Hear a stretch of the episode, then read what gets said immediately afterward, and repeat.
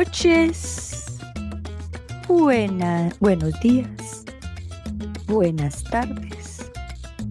Esto es un saludo global a todas las personas del planeta, incluyendo a los aliens. Bienvenidos a Unbreakable Light with Glory, de Bilingüe Podcast, donde hablamos de depresión, ansiedad, estrés postraumático, PTSD, holísticamente, naturalmente, para que te sientas mejor. Y aquí tu conductora global, Gloria Goldberg. ¿Cómo están todos ustedes?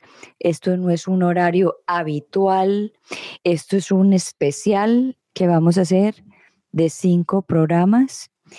Vamos a traer un tema que para mí es nuevo y me interesó muchísimo porque yo sé que hay muchas personas que les, les encanta este tema. Entonces dije, bueno, voy a traer un maestro que se me cruzó en el camino y dije, este maestro tiene que estar en mi programa porque es interesante lo que él tiene para contar a la humanidad. Para las personas que apenas me están conociendo y apenas están conectando y apenas están compartiendo el camino conmigo, les cuento que yo soy una sobreviviente de un secuestro. Estuve secuestrada hace 25 años, me tuvieron en cautiverio por 90 días y me tuvieron en la oscuridad. Fue una situación muy desafiante, llena de conocimiento, llena de aprendizaje y me hizo tener mucha sabiduría. Y justamente me tomó casi 17 años poder venir y hablar de este tema. Y aparte de eso, me tomó muchísimo tiempo en poder transformarlo y entender por qué me había pasado eso.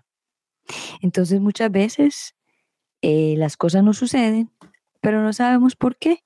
Hasta llega el momento que salen todas las respuestas y que uno dice, ah, ya sé por qué. Y ahí donde eh, aparece o sucede la transformación o el despertar de tu conciencia de por qué pasan las cosas y entender a que, que el sufrimiento es simplemente si tú lo quieres sentir porque uno mismo es el que decide si sufre o no sufre. Y lógicamente van a haber situaciones en la vida que son desafiantes, que van a causar dolor, que van a causar sufrimiento, que nos va a causar un montón de cosas. Pero todo ese montón de cosas y sufrimientos y dolor, esos son exactamente las herramientas, las, no las herramientas, las situaciones que nos hacen a nosotros descubrir las herramientas para poder atravesar el obstáculo que estamos atravesando en ese momento.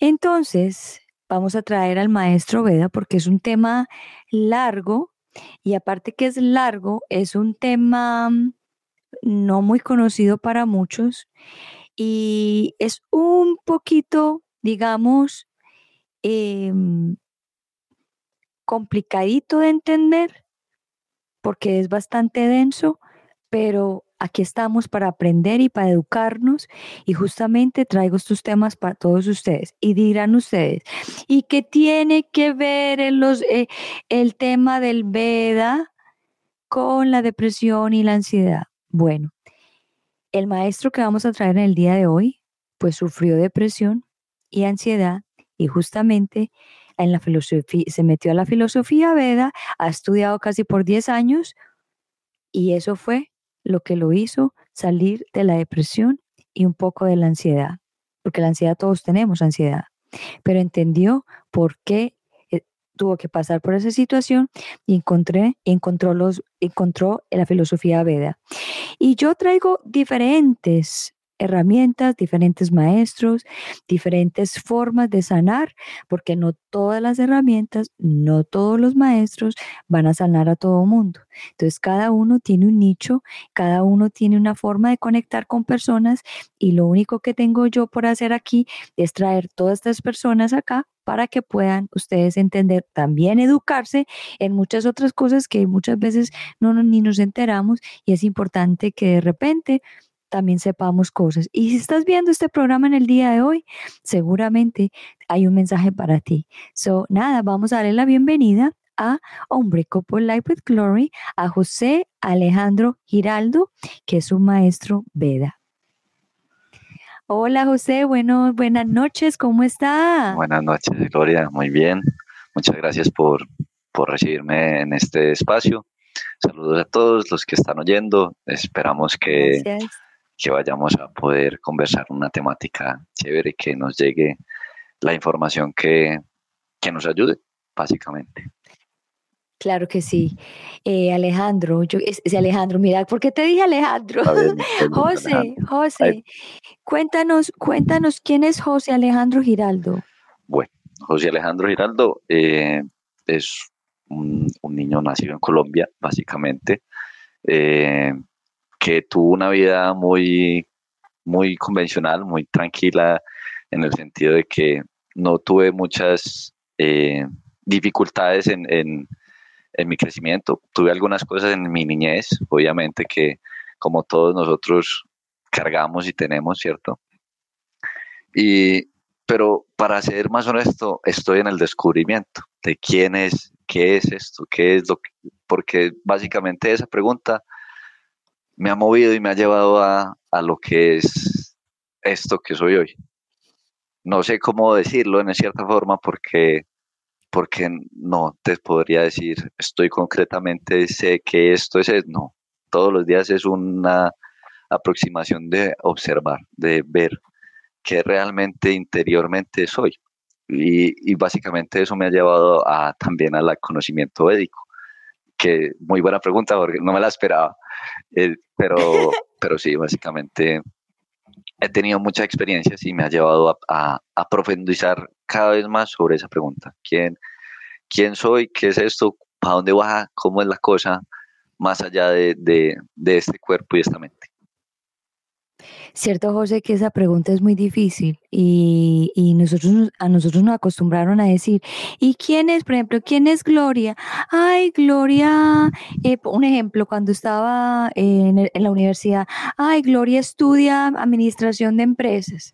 Ya, o sea, así contestaba uno, pero cuando uno entra en el camino de la conciencia, cuando le hacen esa pregunta a uno, queda uno like, yo no sé quién soy. Mentira, sí, soy, sí sé, pero es que todos los días evoluciono y cambio y la verdad que, que es difícil esa pregunta. Sí, sí, es porque confundimos mucho el, el nos, nos identificamos con nuestro hacer, que estabas diciendo, ah, no, yo soy abogado, sí, o yo soy José, sí. también con el cuerpo, no, yo, yo soy este, pero es muy chévere porque desde que uno nace, pues uno, el cuerpo va cambiando. Entonces, por ende no, por ende esto no seré yo. Y la mente, pues también, ¿cierto? Porque uno lo que pensaba chiquito, pues ya hoy en día cambió totalmente. O sea, yo puedo decir que todas las formas de pensar que yo he vivido hasta ahora, yo puedo decir que por ahí cuatro o cinco personas distintas han vivido en este cuerpo o personalidades. Pero sí. eso le se preguntará a uno, bueno, si hay algo más fundamental. ¿Cierto? Hay algo donde todo esto está pasando que quizás sea yo, pero eso es el camino, ese, esa forma de, de, adentrarse un poco esotérica porque es a la hora de definirla ya se pierde. Oíste, me hiciste pensar así, clic, con lo que dijiste, que, que, han pasado tantos años y tú dices que has, que, has, que has sido como cinco personas diferentes. Y sería interesante ah, crear un libro de, la, de, todas las, de todas las personas que uno ha sido, porque tienes toda la razón. Yo no había caído en cuenta, claro, yo era una cosa cuando estaba chiquita, después otra cuando era chiquita, después así y así sucesivamente. Y la verdad que hay veces que pensamos que somos los mismos y no, así no estemos supuestamente con, tan abiertos conscientemente, conscientemente como muchas personas que están, que no están tan conscientes, y, pero sí están cambiando. Lo que pasa es que no se dan cuenta, pero están cambiando constantemente. Constantemente, siempre. Siempre es así. Siempre. si las células cambian, ¿por qué uno no? sí, es muy chévere. De, sí, por ejemplo, para, para darte una visión de, de cómo esto pasa a nivel médico, por ejemplo, de, las, de uno de los temas que vamos a hablar también adelante, desde la astrología, uno empieza, eh, uno de los primeros abordajes también chéveres en esa temática fue que el, el, el mismo maestro que nos estaba enseñando nos dijo eso. Fíjense ustedes cuántas personas han sido y nos mostró una temática de que en nuestra vida, dependiendo de, de la posición de los astros, los, cada planeta ¿cierto? Va tomando regencia o va diciendo, no, yo por tanta cantidad de tiempo soy encargado de que José eh, viva estas experiencias y piense así y está, ¿cierto? Y con esos cambios, cuando uno, porque uno, en, yo, hice, yo hice el recuento como, ah, yo de este, esta época, esta época pensaba así. Y, ¿Y cuál fue el cambio? Y justamente en los cambios son cambios de planetas que están encargados, como listo, no, ya me toca a mí. Entonces uno tiene que trabajar otras cosas, otra información, otro estudio, otra concientización, dado desde esa parte astrológica. Es, muy chévere revisarlo también, pero en, la astrología se ve así. Claro. Bueno, entonces entrémonos pues al tema. El, ¿Qué es los Vedas? Porque hay muchas personas que no saben este tema y que para qué sirve y que cómo se come, como dice la gente normalmente. ¿Qué es los Vedas? ¿O qué es el Veda? Entonces, eso. Entonces, el Veda la palabra Veda significa conocimiento desde la parte sánscrita, ¿cierto?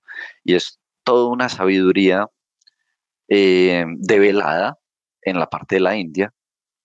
Y como te estaba contando anteriormente, es básicamente en la cultura hindú o en la cultura india, más allá de, lo hindú, porque fueron civilizaciones prevédicas que vivían cerca del Himalaya, en, en, un río que se llamaba el Sarasvati.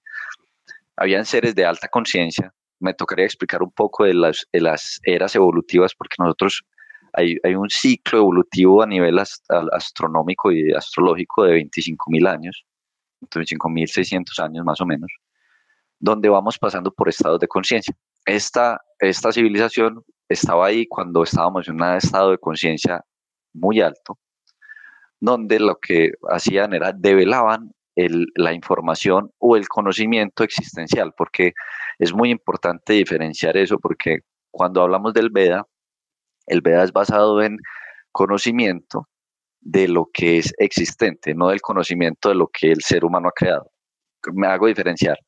Por ejemplo, yo puedo conocer sobre el computador, sobre cómo funciona el computador o sobre Facebook Ads, yo sé cuadrar una, eso es un conocimiento de nuestra estructura, de nuestra creación como sociedad o como humanidad. Pero más allá hay unas leyes universales, por ejemplo, la gravedad, por ejemplo, cómo, cómo se funciona la luz, cómo funciona este cuerpo físico en relación a todo el, todo el universo. Y eso es lo que llaman el Veda, ese tipo de conocimiento, ¿cierto? Y es... ¿El Veda, el Veda, es, igual a la, el Veda es igual a la verdad? Hay personas que lo dicen la verdad, sí.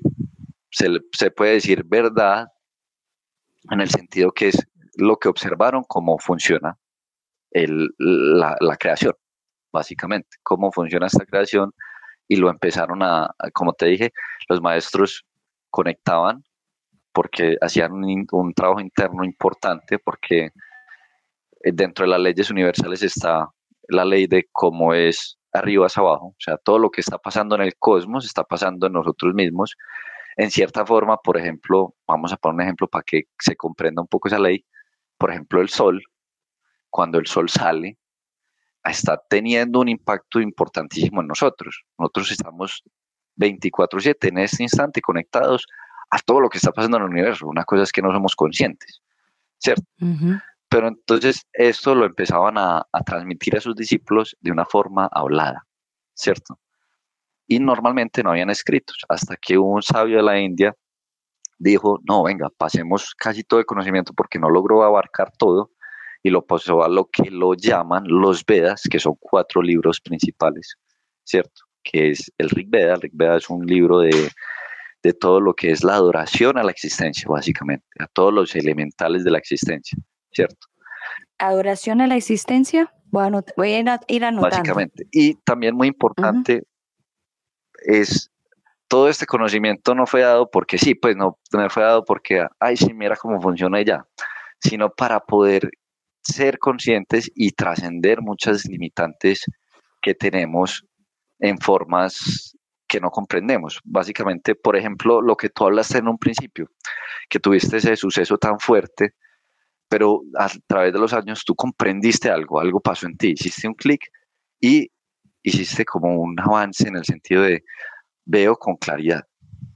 Entonces, todo este conocimiento, toda esta forma de revelación de cómo existe y cómo abordar la existencia es para precisamente eso, para poder darnos cuenta lo que realmente está, lo que realmente es, porque es como si uno viviera como en, en, una ilusión. Dentro de la, dentro de la mm, sabiduría védica se le llama maya, que es como la ilusión.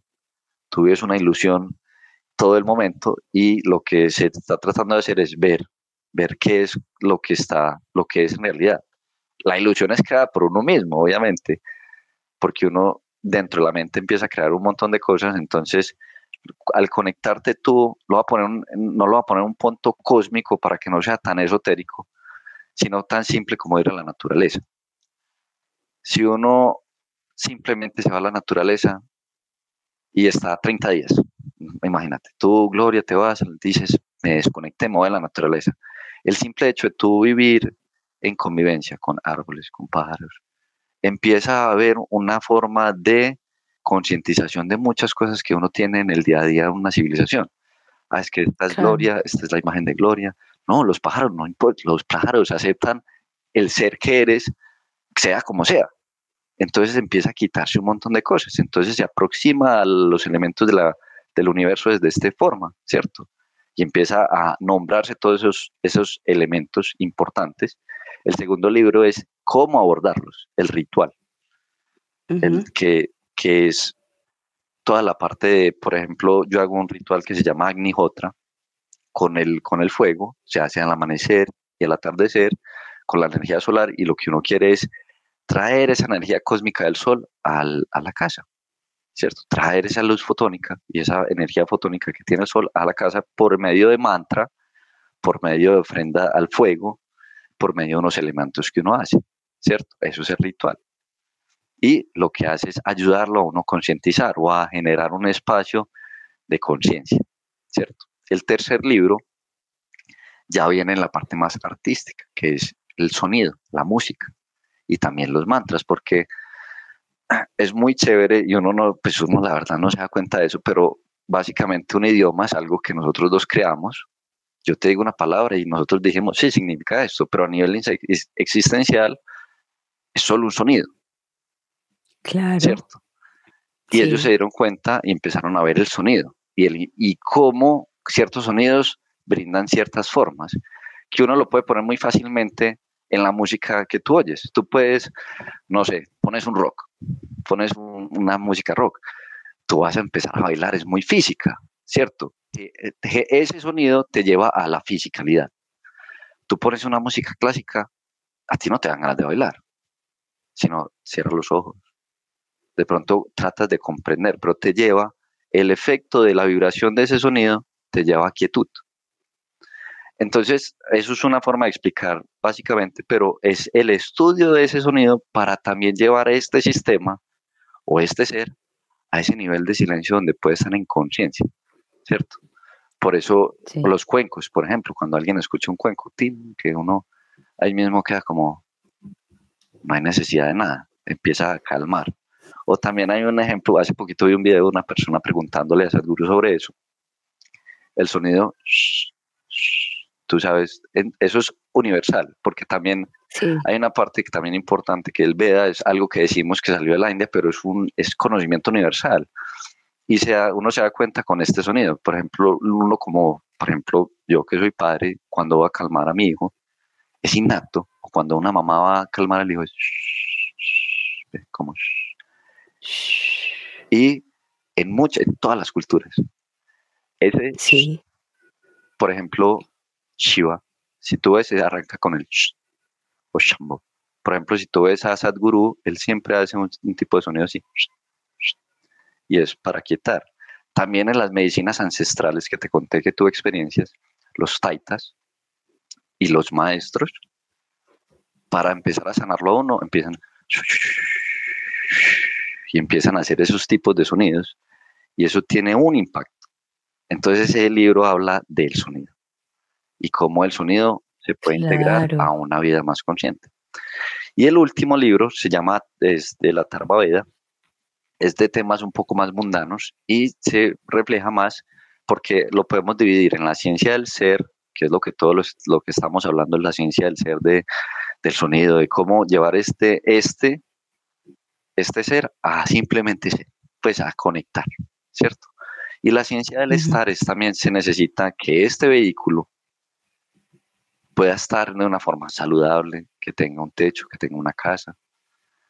Y cómo, cómo abordar esa temática de, de, vida como ser humano, ¿cierto? Es un poco más mundano, ¿sí? Pero también lo abarca, ¿cierto? Porque la, para poder ser hay que saber estar, ¿cierto? Porque si uno no está bien, como cuenta, eh, un ejemplo, en la meditación, uno se sienta a meditar y no sé, le dio por hacer la posición del loto y la rodilla le está matando. Usted no, el cuerpo no está bien. Tú no puedes lograr trascender, tú no, porque, porque hay un dolor, ¿cierto? No, se requiere de una conciencia muy alta para decir, ah, es un dolor y, y sigo en lo, porque el estar tiene que estar en calma, tiene que estar en, un, en, un, en una forma balanceada para poder trascender, ¿cierto? Para poder concientizar muchas temáticas que tenemos como seres humanos. Y de ahí se deriva un montón de conocimiento. Y es, a mí siempre me ha impresionado mucho la parte védica porque, porque tiene un nivel de precisión. Por ejemplo, cada libro está diseñado para, para diferentes etapas de la vida. Si, porque, porque en la tradición védica, por ejemplo, había, si tú nacías y tú de los 12 a los 22 años era donde iban a donde el gurú, ¿cierto? A aprender.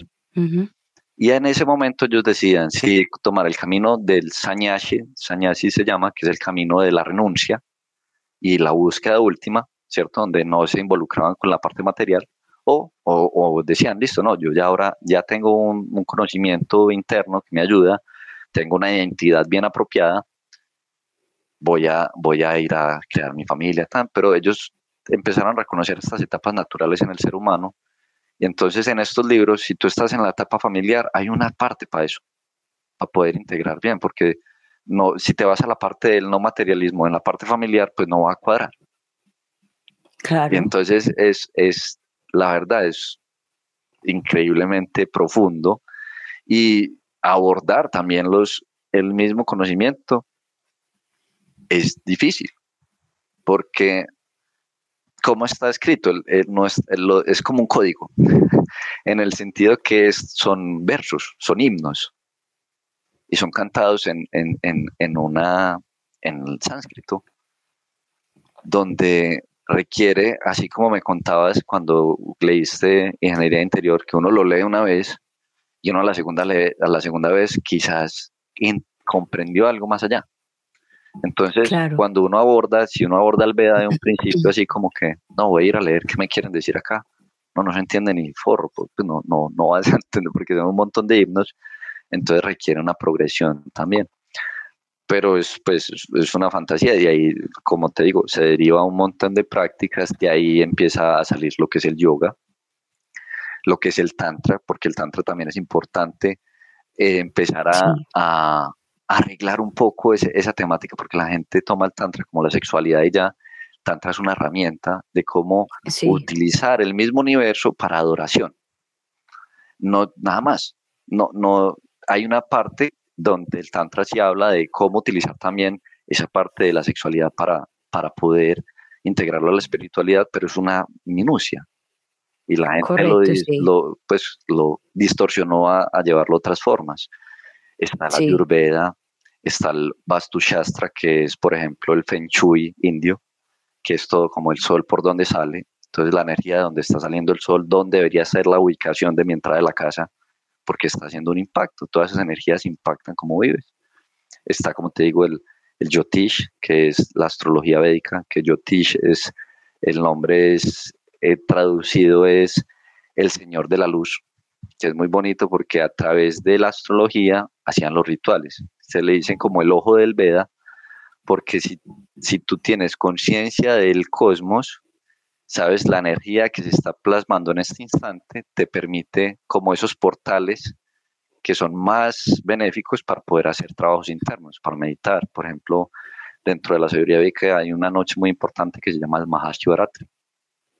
Eso te iba a preguntar, ¿qué, qué, cuál es esa noche? ¿Cuál es ese día? Ese día es una luna, luna nueva y hay una posición específica con los nodos lunares. Y lo que es, diferente todos los años? ¿Es, todos los años o todos los meses? o cómo es? Todos los años se da, todos los meses se da a un nivel, pero hay un mes que se da a una mayor potencia, ¿cierto? Que es más o menos en febrero. Hoy en día, en, los, en la época que estamos, se está dando más o menos en febrero. Y lo que se hace en esa noche, o lo que hacen en la, en la cultura védica es no se duerme, porque naturalmente la energía está subiendo la, naturalmente la energía oh. está subiendo. Entonces, ellos hacen festivales y todo eso para mantener el cuerpo despierto, pero lo que se requiere es, o sea, si uno es capaz de quedarse meditando toda la noche sin dormirse, o al menos dormir o poder estar así para aprovechar esa elevación de energía que naturalmente se está dando, ¿cierto? ¿Y tú lo has hecho? El Mahashivratri, sí, yo lo, yo lo hago aquí, ellos lo transmiten, yo lo hago, eh, acá en la casa. Trato de hacerlo. Normalmente lo hago hasta las 3, 2 de la mañana, dependiendo de cómo esté la temática del cuidado de la familia y todo eso. Pero sí lo... Ese, ese, ese, ese evento no es el de el de um, Sadaguru, que, que tiene una muñeca él grande, una, como una cabeza de una mujer grande. Ah, bueno. Y que son como 24 horas. Eh, eh, de Sadhguru. Él habla diferentes Sí. Sí, sí, sí, es ese evento. La mujer gigante, para ah. hacerte referencia, es Shiva, no es una mujer.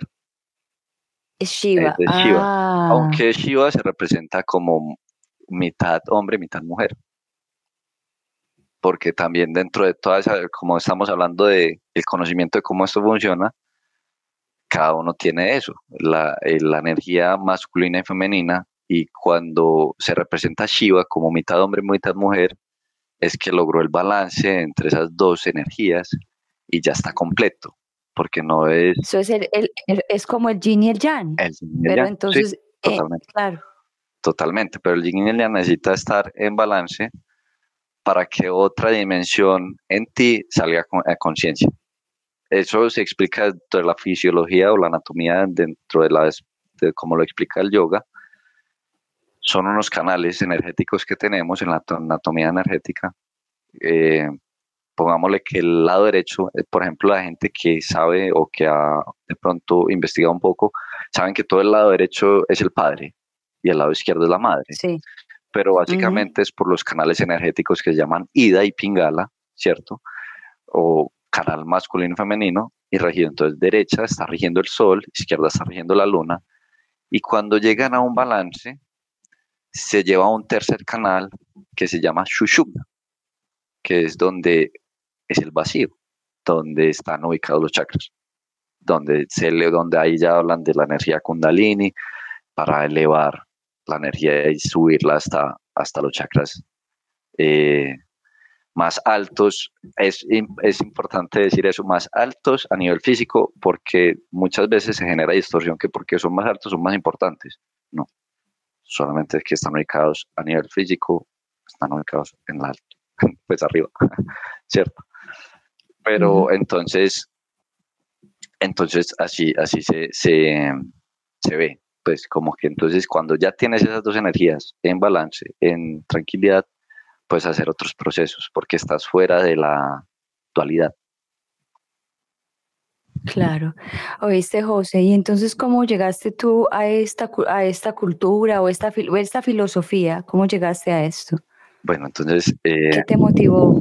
Bueno, entonces, como, como te estuve contando, pues, y les cuento, pues yo normalmente vivía, pues, una vida normal, como un niño de Colombia que le gustaba jugar videojuegos, jugué muchos videojuegos, era rumbero, nunca tuve un interés mucho por, por, la, por la espiritualidad. Sí tenía algo ahí que siempre era constante en mí, pero em, tampoco me gustaba estudiar, ¿cierto? De una parte de la universidad, yo me salí en la universidad, yo dije no más esto y empecé a ser muy autodidacta, ¿cierto?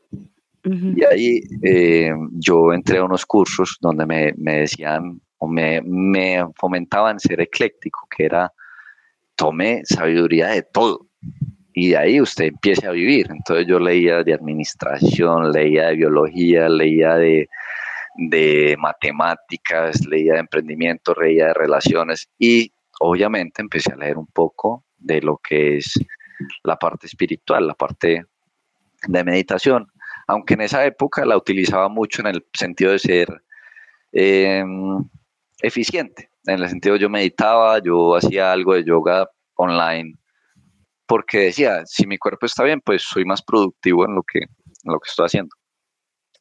Y ahí yo tuve un, un, había un amigo mío que me, que me, como te conté, me comentó de una ceremonia que iban a hacer él hacía ceremonias de, medicina sagrada y me dijo, viene un abuelo, un abuelo del Yopo, me contó y me dijo, ¿quieres ir? Yo no, no estaba ni en contra, ni a favor, ni yo no tenía ni idea. Yo dije, pues vamos. Y ese fue uno de los primeros acercamientos donde tuve una, ceremonia que totalmente me, me, hizo, me hizo ver muchas cosas en mí, ¿cierto? de, ambición, de temáticas de, falta de autoestima, de una ambición porque me reconozcan, ambición por ser perfecto y por eso estaba creando la empresa que estoy creando y estuve trabajando porque yo trabajaba en esa época porque pues creé la empresa, que no les conté, pero creé la empresa y yo trabajaba, yo en esa época yo me levantaba a 5 de la mañana, me acostaba a las 11, pero era todo el día trabajando. Pero y duré y me daba, y yo tenía la energía, porque había una fuerza, había pues estaba en una, una época de fuego que hoy en día cuando veo, estaba rigiendo Marte, esa época la estaba rigiendo Marte, fuego, fuerza, voluntad, y yo salí adelante. Bueno, y me pasa todo esto, y empiezo a, darme cuenta de esa misión, de esas temáticas, y empecé a ver un poco más como que eran mis heridas, que eran mis dolores, y empezó a haber un cambio en mí levemente. Ahí también desde la parte astrológica, eso fue el final de la regencia de Marte y entró a regir un nodo lunar, ¿cierto? Que hoy pues se los comento, pues, pero... Y a mí me, pasó un accidente, me, me, lesioné, me lesioné la rodilla y como te conté, empezó todo, toda esa energía que tenía, porque tenía mucha energía, mi mente es extremadamente enérgica y creativa y se me subió todo eso y caí en una depresión, caí en una ansiedad, no supe qué hacer. Sí. Y hubo muy, pues, también otras temáticas muy personales que se me empezaron a, a desbalancear. Yo en ese momento estaba de gerente, estaba pues dirigiendo la empresa y no pude, yo no pude más, yo no, no fui capaz de, de, sostener ese, ese quiebre y dije no más, me salí de la empresa, le dije a mis amigos que no, no, no, no les pedí. Yo dejé todo, dije, no pasa nada, no estamos a mal, pero yo no puedo, yo no estoy en un estado que pueda. O sea, no soy capaz. Claro. Y ahí, como te contaba, me di cuenta que las medicinas sí me ayudaron para sanar algunas cosas, pero necesitaba ir más profundo, más allá de esos sentimientos, más allá de eso, ¿qué es? Y entonces yo sí estaba muy, muy ligado a lo que es Sadhguru, que Sadhguru es de la parte de India. Y, y al fin y al cabo, pues pude ir y hacer un proceso de una, de una práctica que se llama Kriya Yoga, ¿cierto? Un Kriya. Y empecé a, a abordar lo que es el Veda, ¿cierto? Y eso, como te conté, pues antes de eso me iban a medicar, mi papá me buscó un psiquiatra, eh, yo me quería ir para la India, yo me quería volar, yo quería irme y no saber de nadie, yo me quería irme, pues sí, sumergir. O sea, en una rebeldía, en una rebeldía total. Pero ah, ni siquiera rebeldía, sino que era como, como que no encontraba otro camino. O sea, ah, no, no, le, no, le, veía, no le veía por dónde coger. Y veía que la única forma era yendo a la India. O sea, no sabía cómo, porque yo hablaba con psicólogos y no, no me, yo creo que eso es uno de mis falencias. Yo, dentro de todo lo que he estudiado, bueno, no sé si falencias, pero como estudié tanto de tantas cosas a nivel intelectual, entonces para abrirme a mí es muy difícil. Por eso me ayudaba mucho la medicina, porque la medicina, la medicina no es que vamos a hablar, la medicina te abre. Para, porque a nivel intelectual sé volarme muy fácil. Sé decir como no, tin, tin, tin, esto no es así, tan, tan, tan, vea, esto lo dice así, así, así. Entonces era tan estructurada que yo dije, no, no veo otro camino. Y la medicina, pues ya no, no la estaba haciendo, dije, no quiero depender de ella, porque yo también paré eso, porque dije, yo no puedo depender, yo no puedo, pues no puedo depender de esto. Lo agradezco, pero tengo que buscar otra alternativa. Y fue que cuando me fui, pues quería irme para la India, pero no se dio. Mi papá me, me dijo, no, ven, hagamos otra cosa. Y como te conté, fui a Miami, hice el proceso de, de iniciación en Shambhavi Mahamudra Kriya, que es un proceso meditativo que para explicarlo un poco, las crías es un trabajo interno karma en, en, la parte védica es acción, ¿cierto? Toda acción tiene una impregnación y una consecuencia. El cría es llevar ese trabajo al interior y con ciertos procesos de pranayama, de mantras, de, son unos procesos muy específicos por un tiempo específico y eso me ayudó mucho. Eso básicamente, yo llegué, cuando me, me dedicaron, yo acepté a que me dieran hierba de San Juan porque era natural yo no quería nada más. Y yo dije, listo, no, ya. Y dejé, esa, dejé la hierba de San Juan, seguí con mi cría y empecé a investigar un poco más de, de lo que es el Veda, empecé a integrar lo que es la meditación Dhyan, que es en silencio, que uno no tiene que visualizar nada, sino es el hecho de observar. Eh, de ahí empecé a, a, tomar las prácticas también de Hatha Yoga, que, bueno, ahí para explicar un poco lo que, lo que hace esa, ese tema de, que te explicaba de, la meditación, de, se llama Dhyan, que es de observación, es, es empezar a, a crear como un espacio entre todo lo que es nuestra estructura mental, nuestro ego y, y, y, lo que es la esencia del ser y un espacio entre uno y el, y el cuerpo. Entonces uno empieza a darse cuenta de una forma más consciente de que toda esa depresión, toda esa ansiedad, pues la estoy alimentando yo, la estoy creando yo, ¿cierto? Por la razón que sea, pero yo veré si le doy poder o no. Entonces uno empieza a empoderarse en ese sentido de, ven, acá yo puedo vivir mis días consciente y yo puedo crear lo que quiera con mi mente, pero no la, la mente empieza a hacer a ser el, el que le, ayuda a uno, no la que le jode la vida a uno, ¿cierto? Claro. Y a un nivel físico, eh, se empieza a abordar el Hatha Yoga, ¿cierto?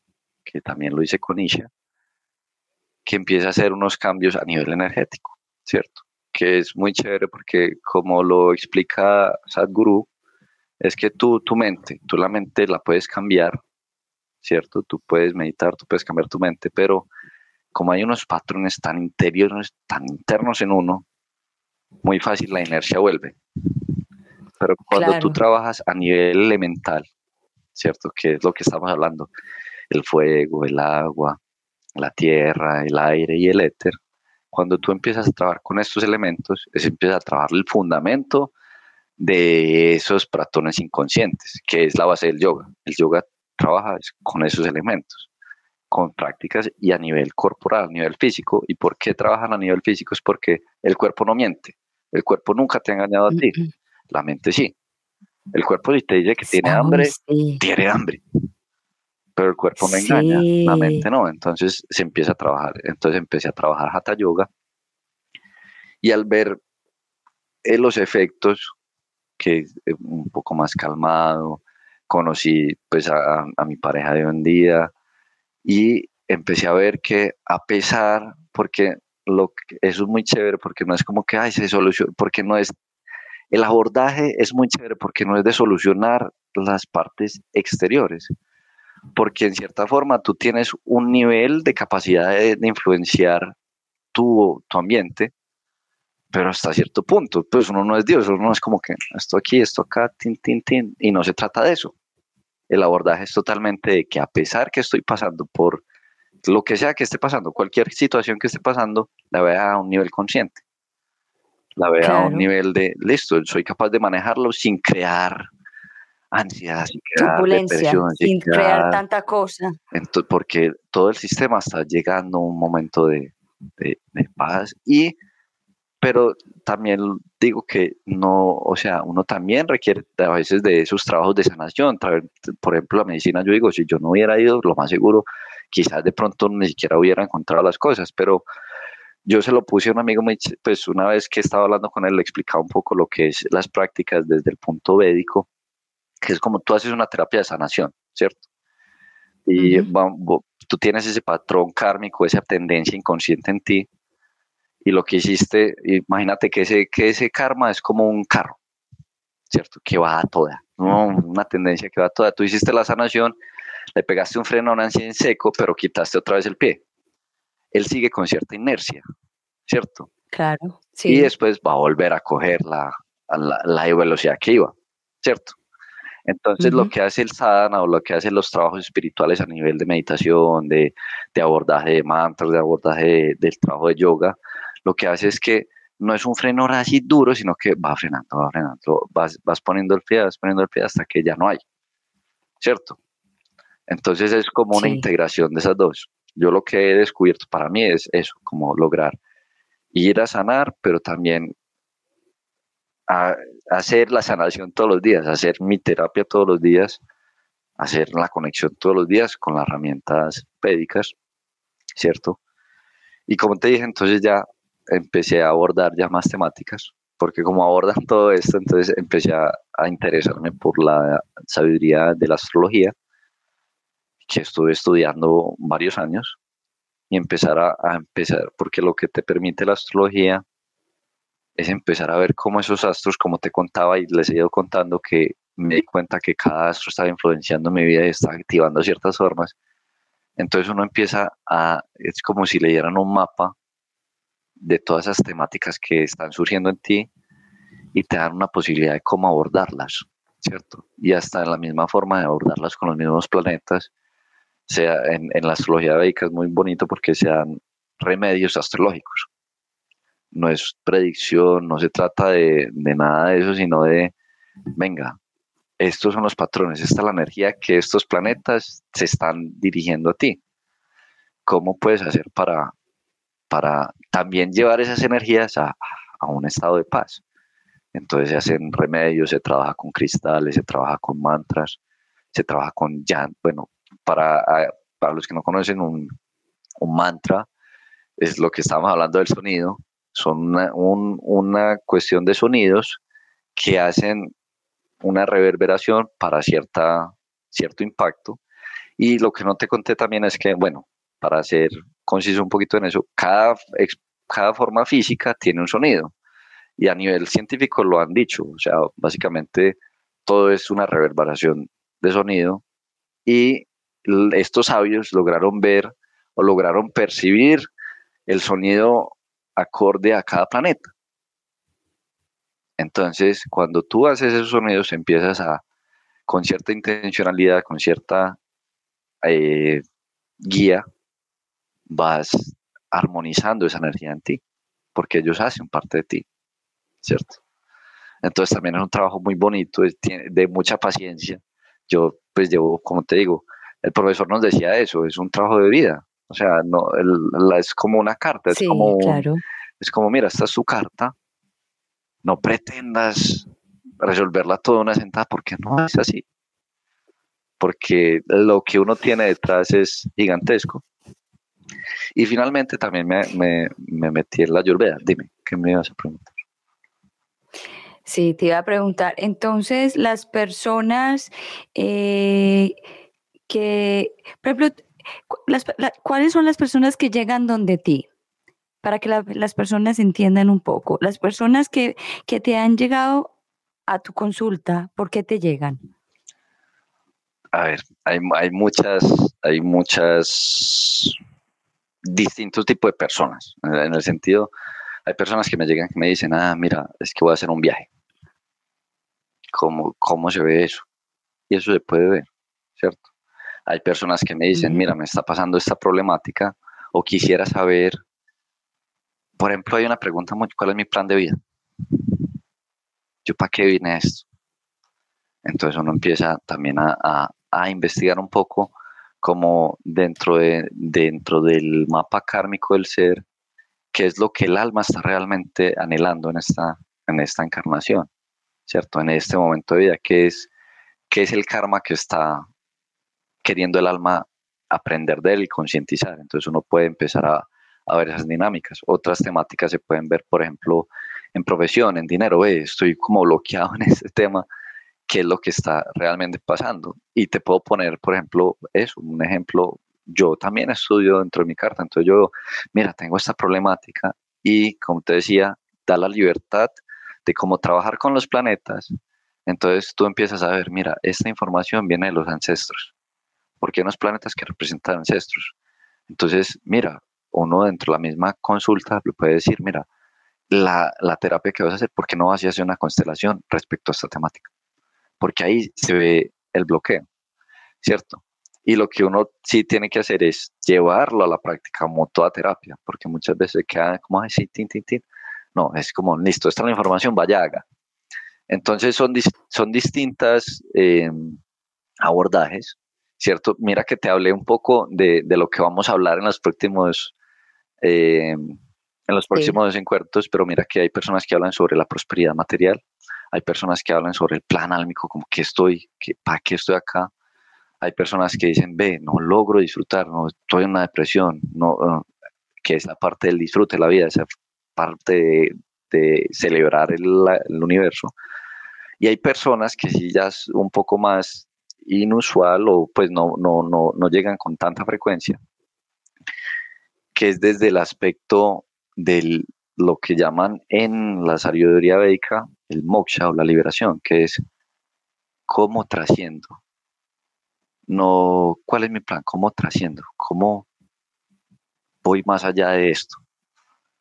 Y ya también hay, hay algunas cosas que, que, uno empieza a ver. Mira, se está presentando. Cuando tú, cuando, tú hablas de trasciendo, cuando las personas llegan y te dicen cómo trasciendo, para muchos trascender es morirse, ¿right? En cierta forma, sí. Y cuando la gente viene y dice cómo trasciendo, ¿qué es exactamente lo que están pidiendo? ¿Cómo trasciendo? Si no es morir, si no es morir, morir físicamente.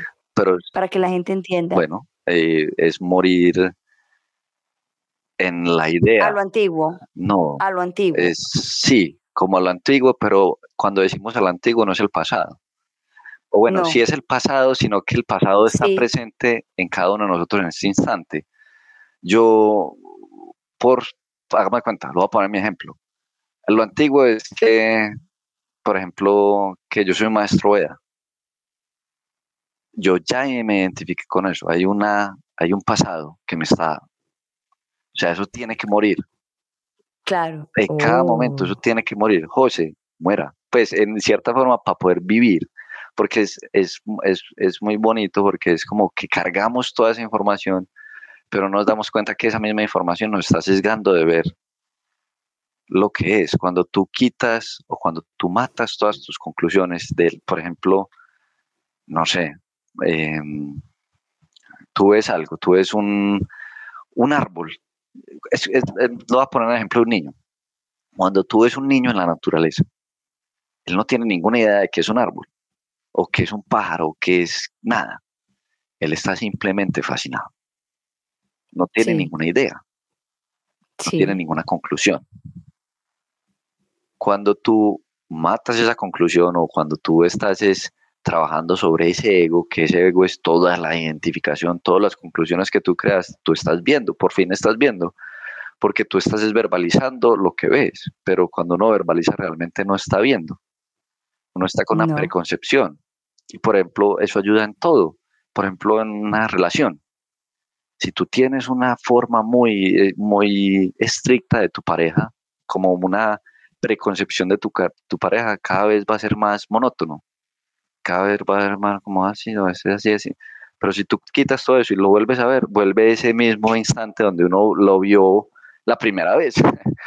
Entonces, pero en mucha, en, en mucha parte es así, cuando uno suelta todo ese, esa identidad, porque es, llamémoslo identidad, ¿cierto?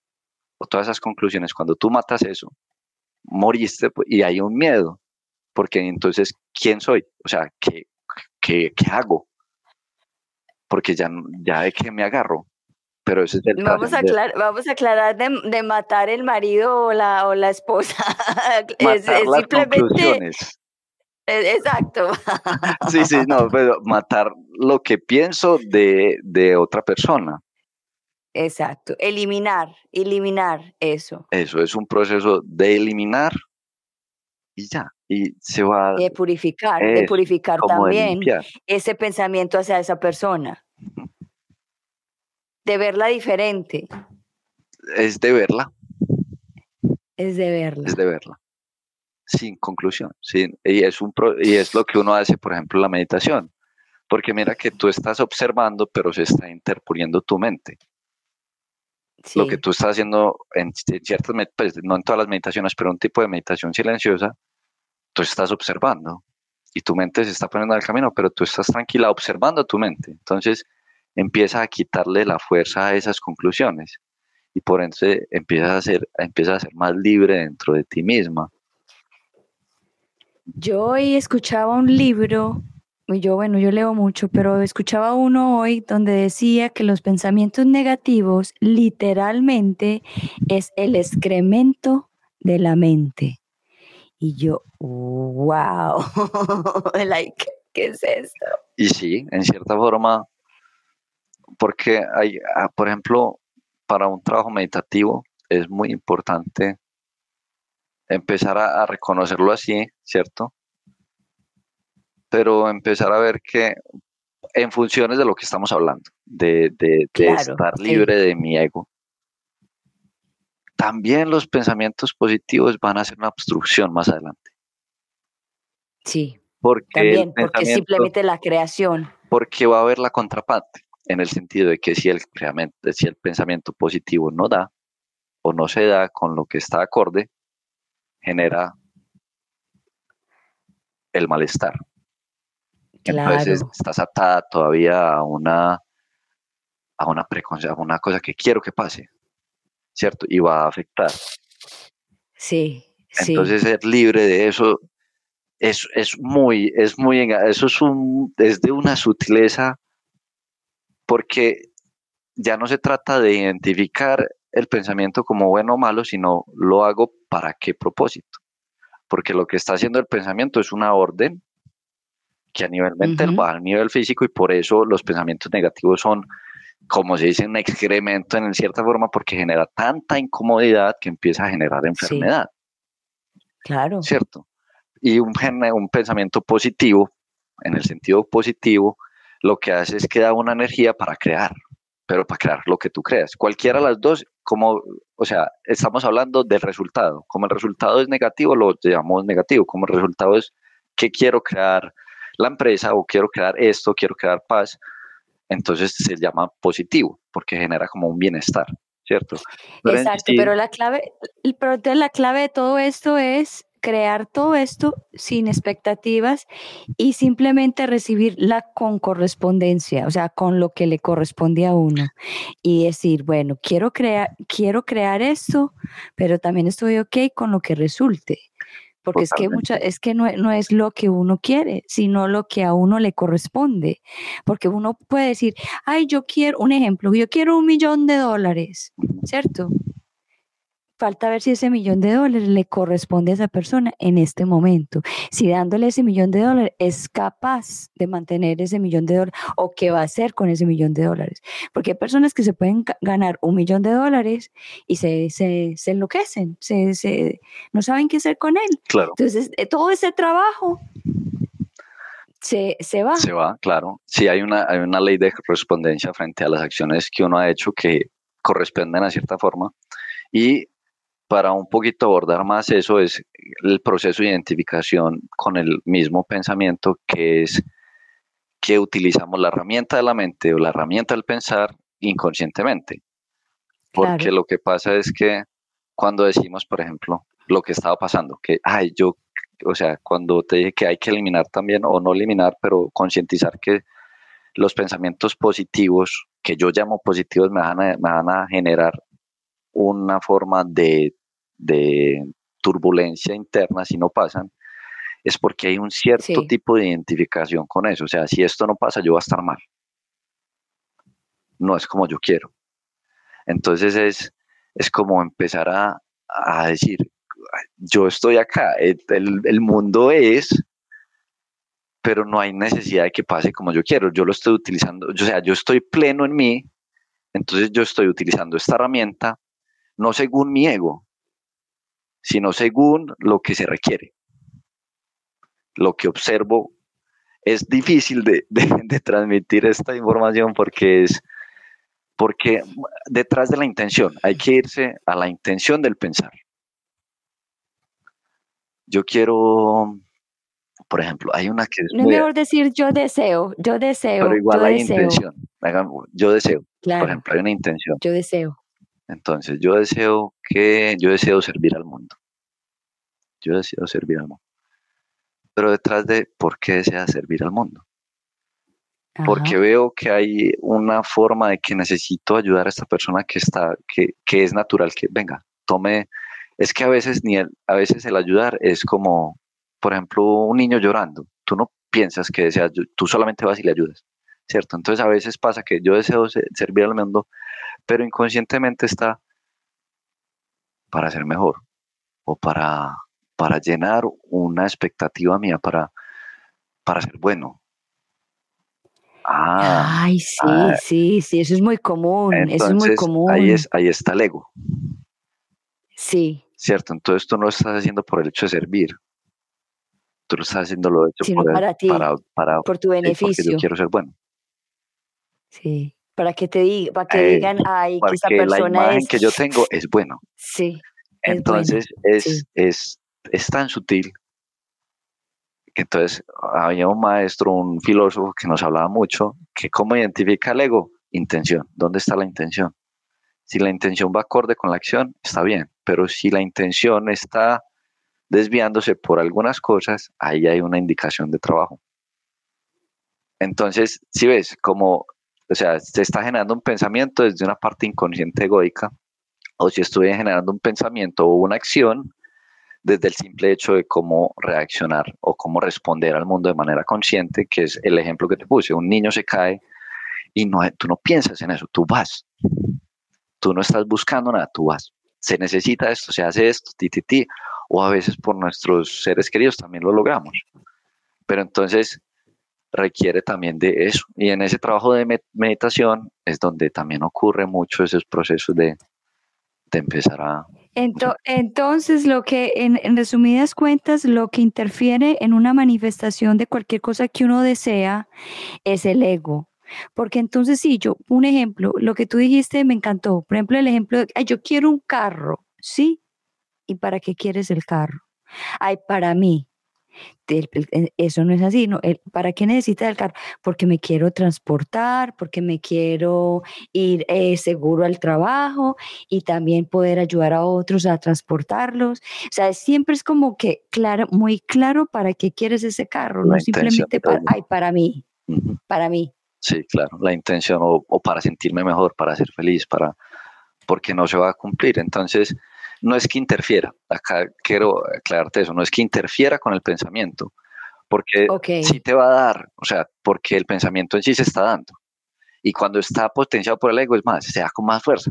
Yo no sé si tú has visto como eso, es la forma motivacional, como sí, yo a, a veces, claro, tú manifiestas, Tú manifiestas porque estás utilizando una herramienta suficientemente fuerte de una forma de reverberación que estás creando y estás accionando y estás poniendo todo tu sistema a lograr algo. Lo que pasa no está malo, sino que el resultado no va a ser el esperado. Porque cuando tú llegas allá, pues no se cumple el, el ser feliz o el ser mejor, porque ese vacío no se cumple ahí. Tú estás tratando de llenar un vacío interior con temas exteriores. O todos, en cierta forma. O todos, sí.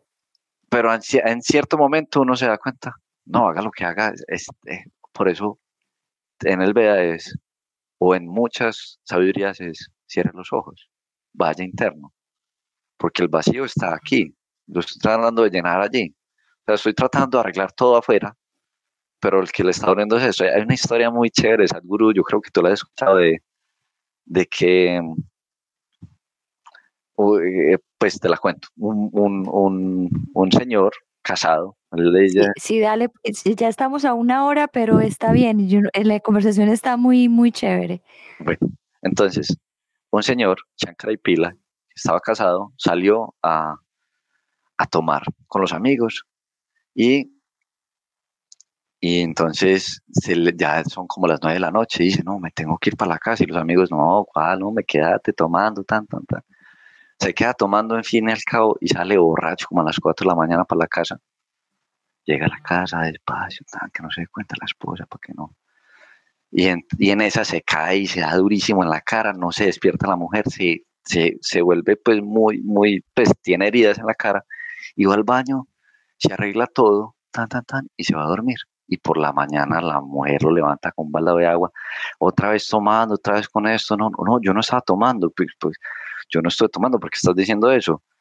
Ve y mira al espejo lo que hiciste. Entonces cuando se estaba arreglando, puso todas las curitas en el espejo y no trató a este. Y es una forma de representar eso. Me está doliendo aquí y estoy tratando de arreglar allá. Me siento infeliz. Claro. Eh, no, no soy reconocido. Vengan, díganme. No, es, acá, acá está pasando algo.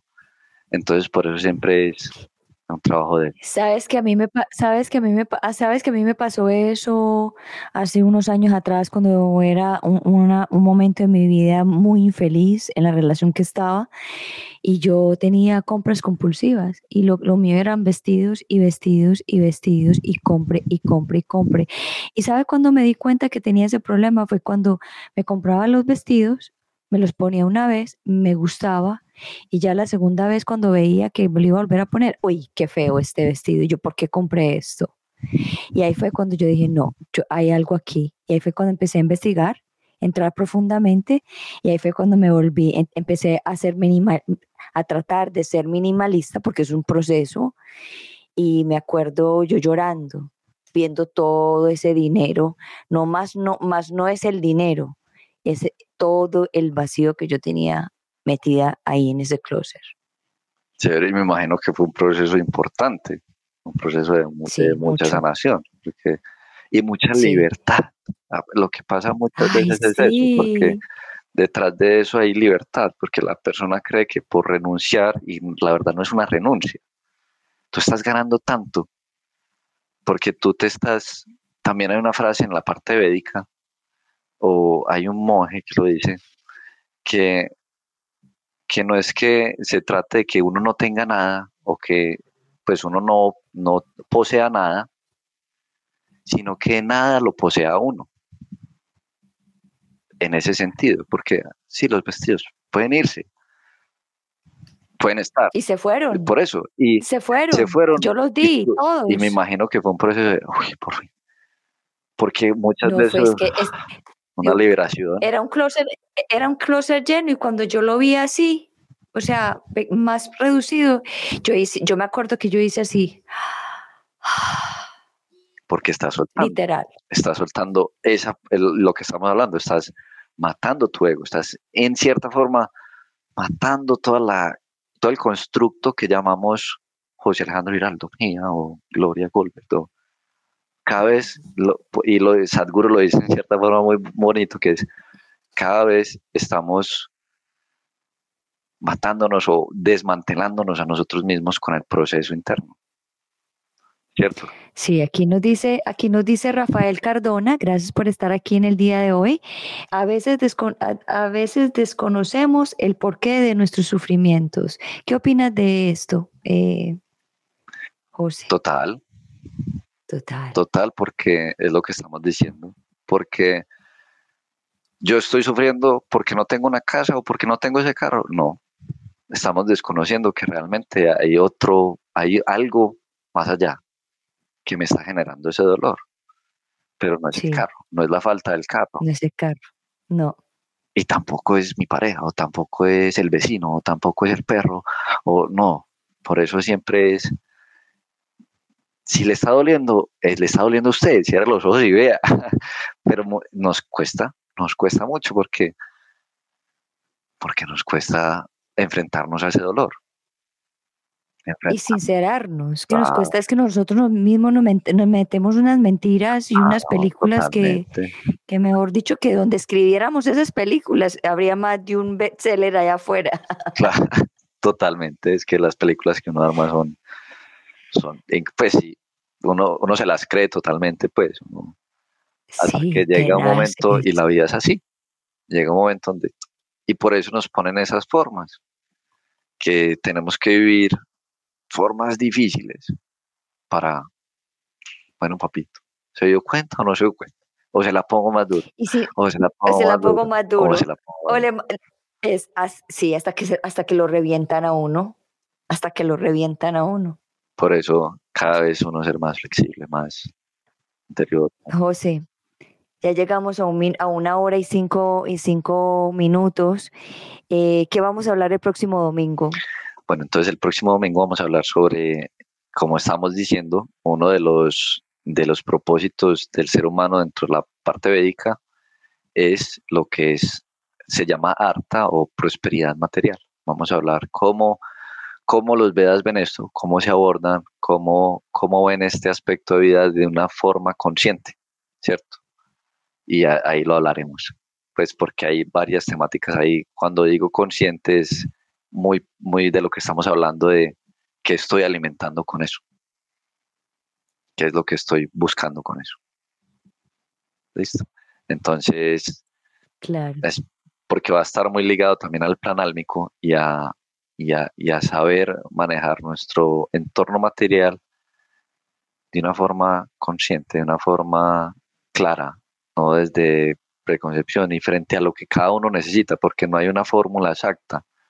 ¿cierto? También en esa parte material es como ser sincero con uno mismo, porque puede que una persona que, por ejemplo, no tiene familia, pues no necesita tanto, o sí necesita, pero quiere esto, pero que esté alimentando unas, unas formas de un sustento, de una vida digna, no de un vacío imposible de llenar.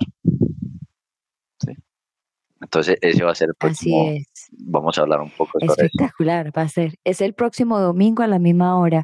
Bueno, las personas te pueden contactar a, para las personas en versión podcast. el Instagram es arroba b de burro h u t i punto c o. ¿Cómo se, cómo se dice? Buti. Buti.co. Buti. ¿Y qué quiere decir Buti? Bienestar. Bienestar. Wow. Bueno, José, ya llegamos a nuestro final en el día de, esta, de esta noche, en el día de esta noche, de esta noche. Gracias por estar aquí y fue una conversación muy chévere. Y yo sé que la, la semana entrante va a ser mejor todavía porque la parte del bienestar financiero, eso es importante. Y hay muchas personas que están estancadas financieramente, pero es precisamente por ese mismo ego que no los deja ver qué es lo que está pasando. Claro, no, súper, súper. Muchas gracias, Gloria, la verdad un espacio muy rico, muy chévere la conversación, qué rico poder hablar todo esto. Y claro, esperando el próximo, el próximo espacio para que hablemos de, ese, de esa temática porque genera mucha turbulencia y muchas temáticas. Y para que y también para que estén atentos porque él viene con un taller pronto donde va a ayudar a muchas personas a, encontrar ese camino, el, el, bienestar, toda esta parte que, que todos nosotros buscamos. Y, pronto viene un, un, taller muy muy chévere que eso va a ser en el quinto podcast él va lo va, lo va a avisar cuándo es y cómo es. Bueno, José, nos vemos entonces el próximo domingo y muchas gracias por estar aquí en Unbreakable Life with Glory de Bilingual Podcast. Gracias. Gracias. Bueno, hemos llegado al final de, de, este hermoso episodio. Nos fuimos un poquito más del, de lo normal, pero es que hay veces que es así la vida y la, y la conversación se estaba tornando muy, muy amena y la verdad que yo no la quería cortar. Él tenía, estaba en esa energía de, de, darnos esta información y cuando yo veo un maestro de cualquiera de las líneas de espiritualidad, que es la que más me gusta a mí, eh, la que más me apasiona a mí, yo soy en, me, me, encanto, me da un encanto por, por escuchar, por escuchar. Entonces, nada, gracias entonces a todos por estar aquí. Y lo, más, lo que más me encantó en la noche que José dijo fue que el, el cuerpo no miente, pero la mente sí. Y me encantó porque cuántas veces tenemos un dolor en el cuerpo y el cuerpo le está hablando a gritos y le está diciendo, tengo este dolor, ve chequéame, ve chequéame, ve al doctor y mucha gente allá afuera que son un, poco, un poco cabeciduros dicen, ay no, ¿para qué? Ah, esto me va a pasar, ¿para qué? ¿Para qué? Y después, al final, ya es demasiado tarde porque el cuerpo le avisó Usted ya muchas veces va al doctor y le dice, ¿y usted por qué no vino antes? Porque claro, el cuerpo avisó, pero la mente y tu ego no dejó que se, que se, que se hiciera chequear o que te dieras cuenta de que tenías que cambiar tu hábito alimenticio, que tenías que ir a un psicólogo, que tenías que tener un coach, que tenías que empezar a hacer ejercicio, que tenías que hacer un montón de cambios y tu ego te dijo siempre, ay no, ay, si estamos bien, ¿para qué cambiar? Porque al ego le da muchísimo miedo el cambio. ¿Por qué? Porque es, es el momento donde lo, lo, estrangulamos y le decimos, no, así no es, yo soy el que comando y lidero mi vida, no la mente. Bueno, de todas maneras, muchísimas gracias a todos por estar en Unbreakable Life with Glory de Bilingual Podcast, donde hablamos de depresión, ansiedad, estrés postraumático, PTSD, holísticamente, naturalmente, para que te sientas mejor. Y aquí tu conductora del mundo, Gloria Goldberg. Los veo el próximo miércoles a las 9 de la mañana, hora de Miami, y el próximo domingo con José a las 8 de la noche, hora de Miami, 7 pm, hora de Colombia. Los quiero mucho a todos y los veo pronto. A ver qué dice aquí antes de irme Rafael Cardona. El cuerpo grita lo que la boca calla. Así es, mi amigo. Muchas gracias por estar aquí. Un besito a todos y nos vemos el próximo miércoles en la mañana. Chao, chao. Y antes de irme otra vez, los quiero mucho. Chao, chao.